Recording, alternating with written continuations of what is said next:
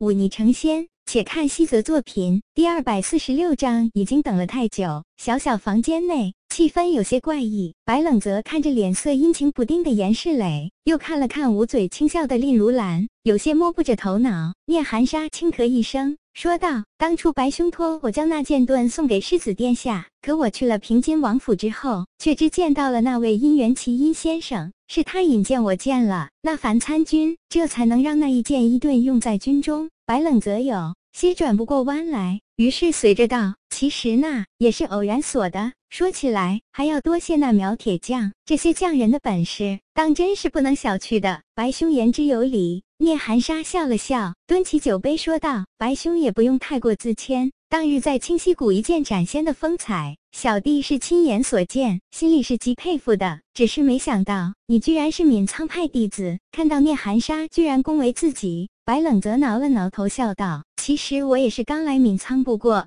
一年时间，这次下山本是去历练的。”他想了想，突然眼前一亮，问道：“我进来之前，你们在聊什么？”令如兰掩口轻笑，说道：“今日聂公子来访，刚好说起这剑盾之事。我外公还在夸赞那工匠心思之巧妙呢。”白冷则挠了挠头，脸皮居然难得的红了一下，说道：“其实也不过是个巧合罢了。当日我借聂老弟手中剑一用，你也知道的，我那魔剑术最是糟蹋东西，一剑之下，那把铁剑就坏掉了。我本想还他一柄好的，于是找来了丹宗的一位铸造丹炉的铁匠。”却不曾想，那铁匠心灵手巧，就恰巧打造出了那样的利器。说到底，还是聂公子的功劳，我可没做什么。聂寒沙摆了摆手，他略一沉思，开口问道：“白兄，你与那平津世子殿下到底是何关系？”朋友，白冷则说的风轻云淡。聂寒沙涵养极好，见他不明说，也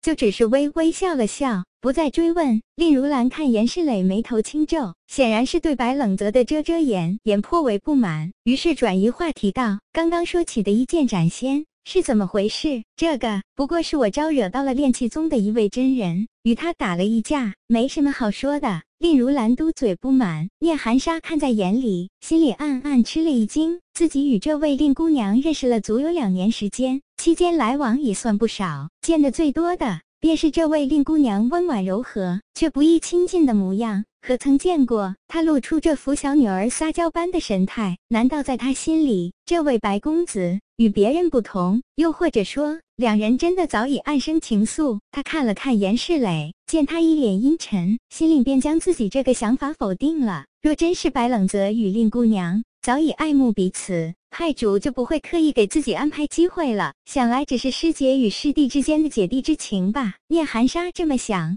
着，心里也就通达了。他笑了笑，说道：“这事我倒是知道一二。他将白冷泽从算府开始闯关，一直到闯过三关，在仙府那里受到刁难，然后与青洛真人对峙，最后大打出手的事情说了一遍。”严世磊听后，刚开始目露惊诧之色。到听完却只是冷哼一声，反倒是令如兰听的眼里神采奕奕，满是向往之色。白冷则摸了摸鼻子，心想：这算怎么回事？自己的情敌在自己女朋友前夸赞自己的好，这家伙脑回路当真清奇啊！白兄，此事我每每想来，都觉得荡气回肠。我曾将此事与我父亲说过，连他都是对你百般恭维呢。今日实在是不吐不快。还望不要责怪于我啊！白冷泽翻翻白眼，不去理他。令如兰眼里神采连连，开口道：“白师弟，天下皆知那清溪谷四座仙府的一十二关极难，寻常人连一关只怕都过不了。自有清溪谷以来，也不过只有一人可以连过两座仙府六关而已。你却凭一己之力连破四座仙府，当真了不起。只是我对这一十二题。”也是好奇的紧，你可愿将题目说出来，供大家参详一番？说完，令如兰朝着白冷泽眨眨眼，然后冲着严世磊那边努了努嘴。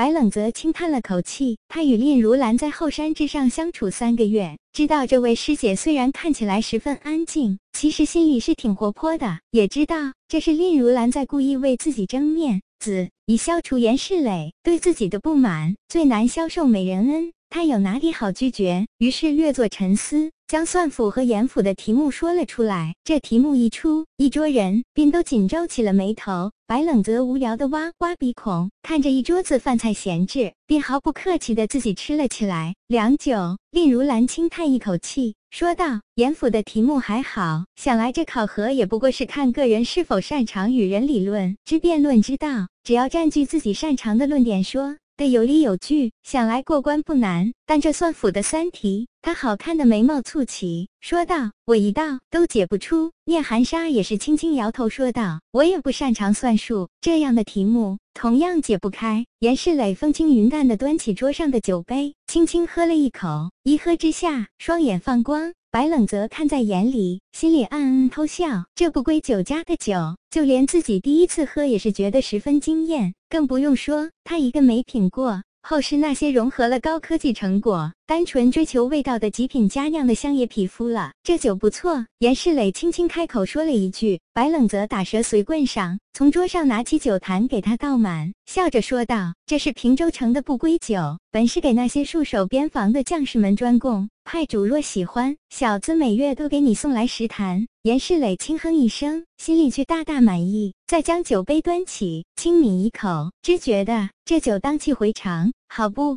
舒泰。他开口说道：“既然历练归来，龙宇又不在，我便学着当剑宗以前的规矩，考笑你一番。”派竹请讲。两个月之后，便是当剑宗宗门论剑的日子。你若能夺得魁首，这趟试炼便算你过关了。严世磊说的有些洋洋得意。先说好了，这次论剑不比以往。据说当剑宗宗主的次子也会参加，你可要小心了。白冷则面露亚色，接着便愁眉苦脸起来，看得严世磊心里暗爽。在别人注意不到的角落，白冷则暗地里却悄悄握紧了拳头。当剑宗次子，那便是田青阁了。这一天，自己等的实在是太久了。